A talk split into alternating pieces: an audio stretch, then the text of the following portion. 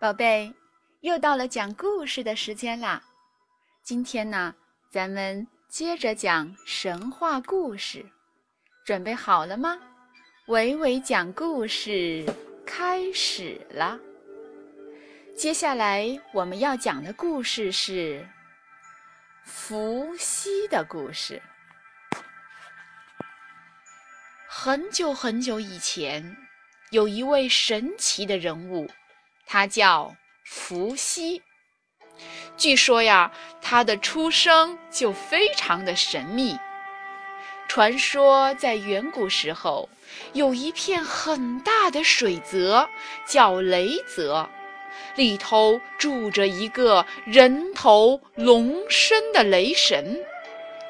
有一次，雷泽中出现了一个很大很大的脚印，据说呀，这个脚印就是那个雷神留下的。当时有个叫华胥氏的部族中有个姑娘，她偶然踩上了这个大脚印，就怀孕了。整整过了十三年，这个姑娘生下了一个孩子。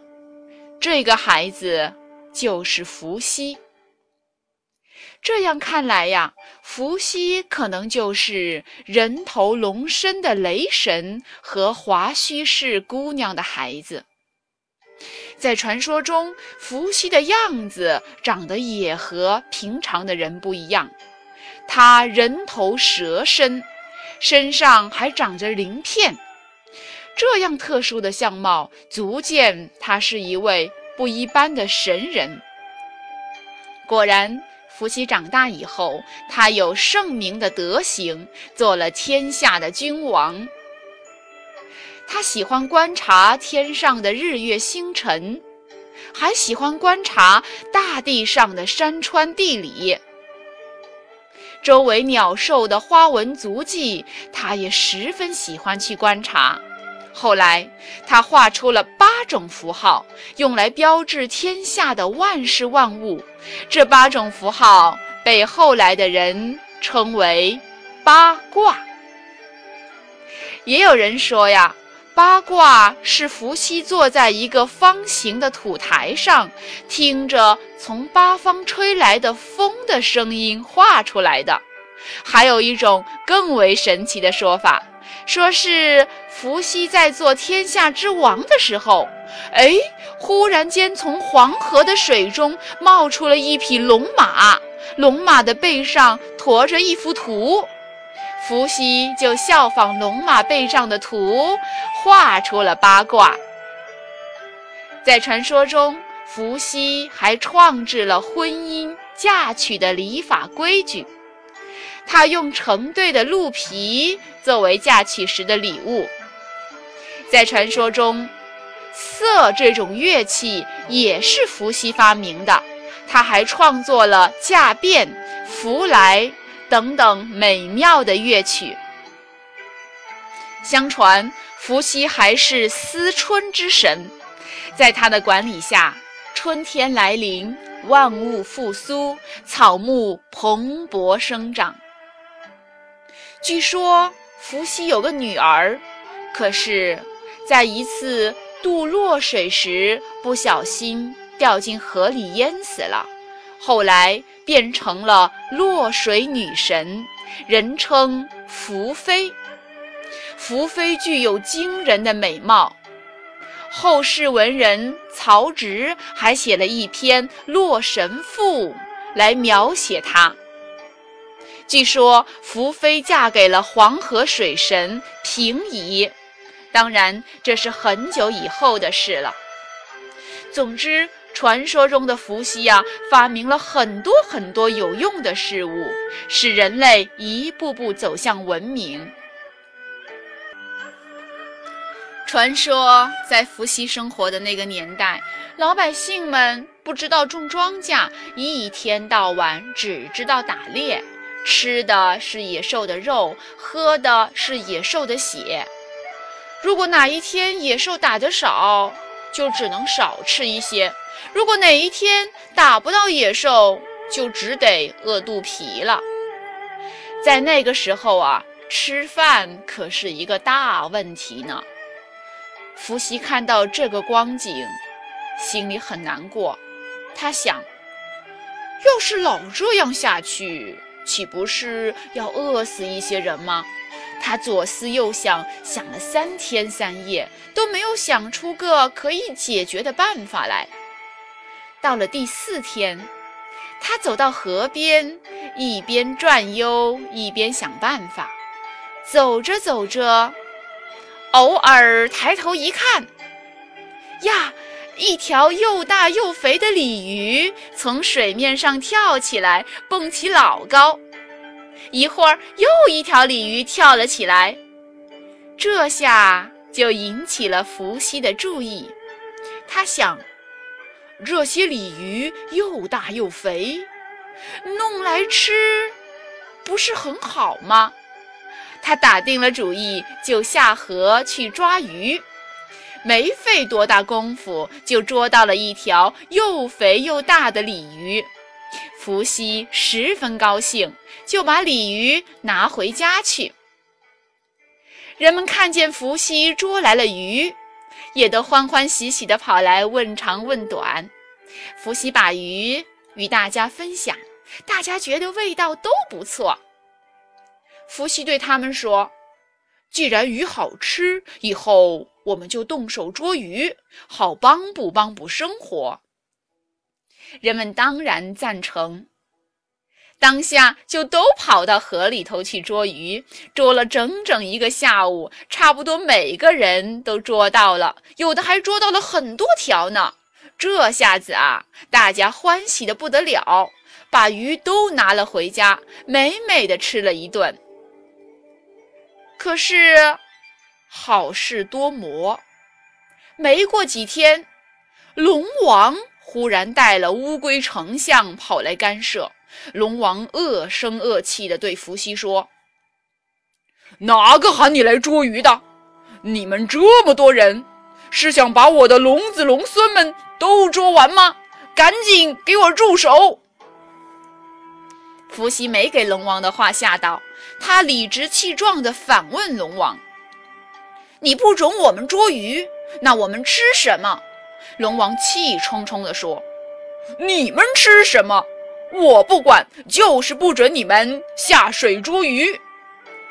伏羲说：“好，不准捉，我们就不捉。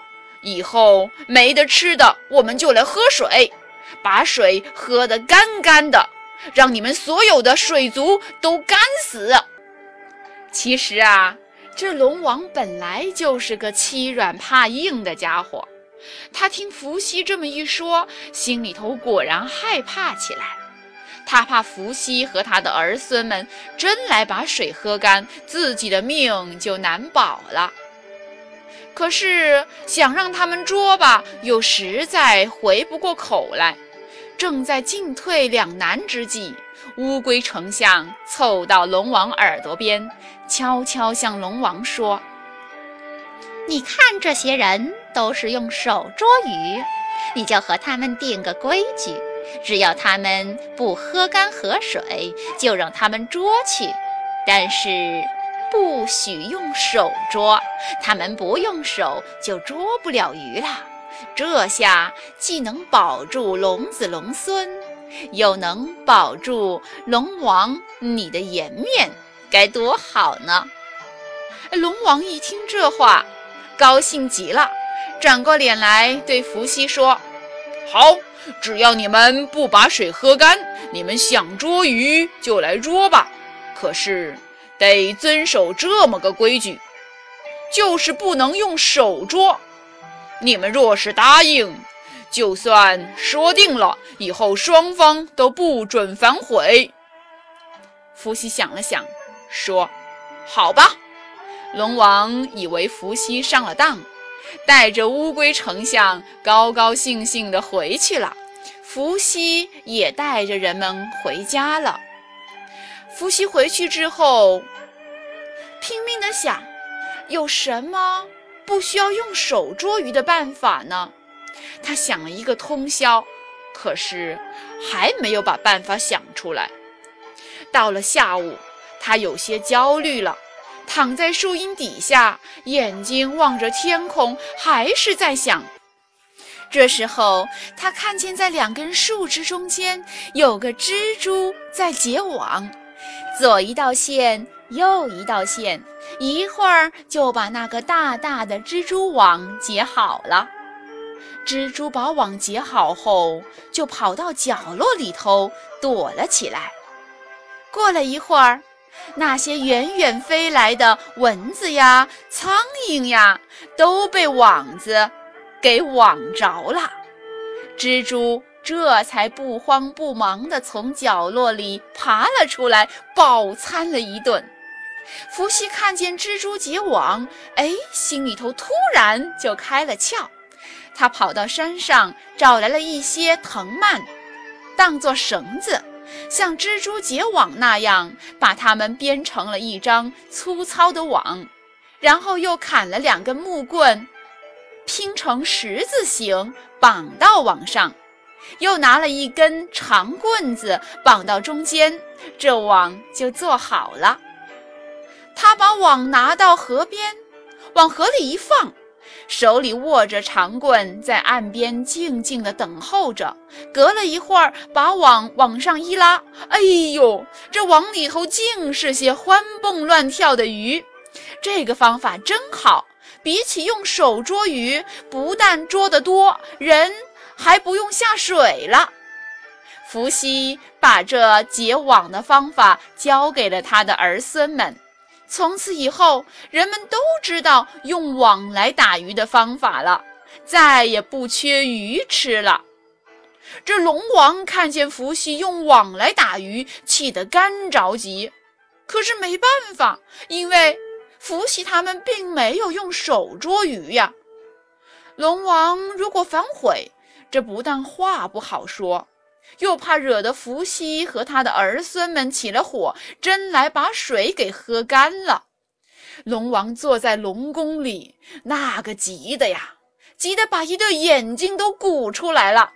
所以后来人们画的龙王像，眼睛啊都是鼓出来的。而那个不知趣的乌龟丞相，看到龙王急的那个样儿，还想替龙王出个主意。谁知道刚刚爬到龙王肩膀上，嘴巴凑到龙王耳朵边，一句话还没说出来呢，就被生气的龙王一巴掌给打到面前台案上的磨盘里了。乌龟在磨盘里翻了两翻，染了一身墨汁。所以现在的乌龟呀，大部分身上都是黑漆漆的。传说呀，就是那回被龙王打到磨盘里头给染的。好的，故事讲完了，宝贝，再见。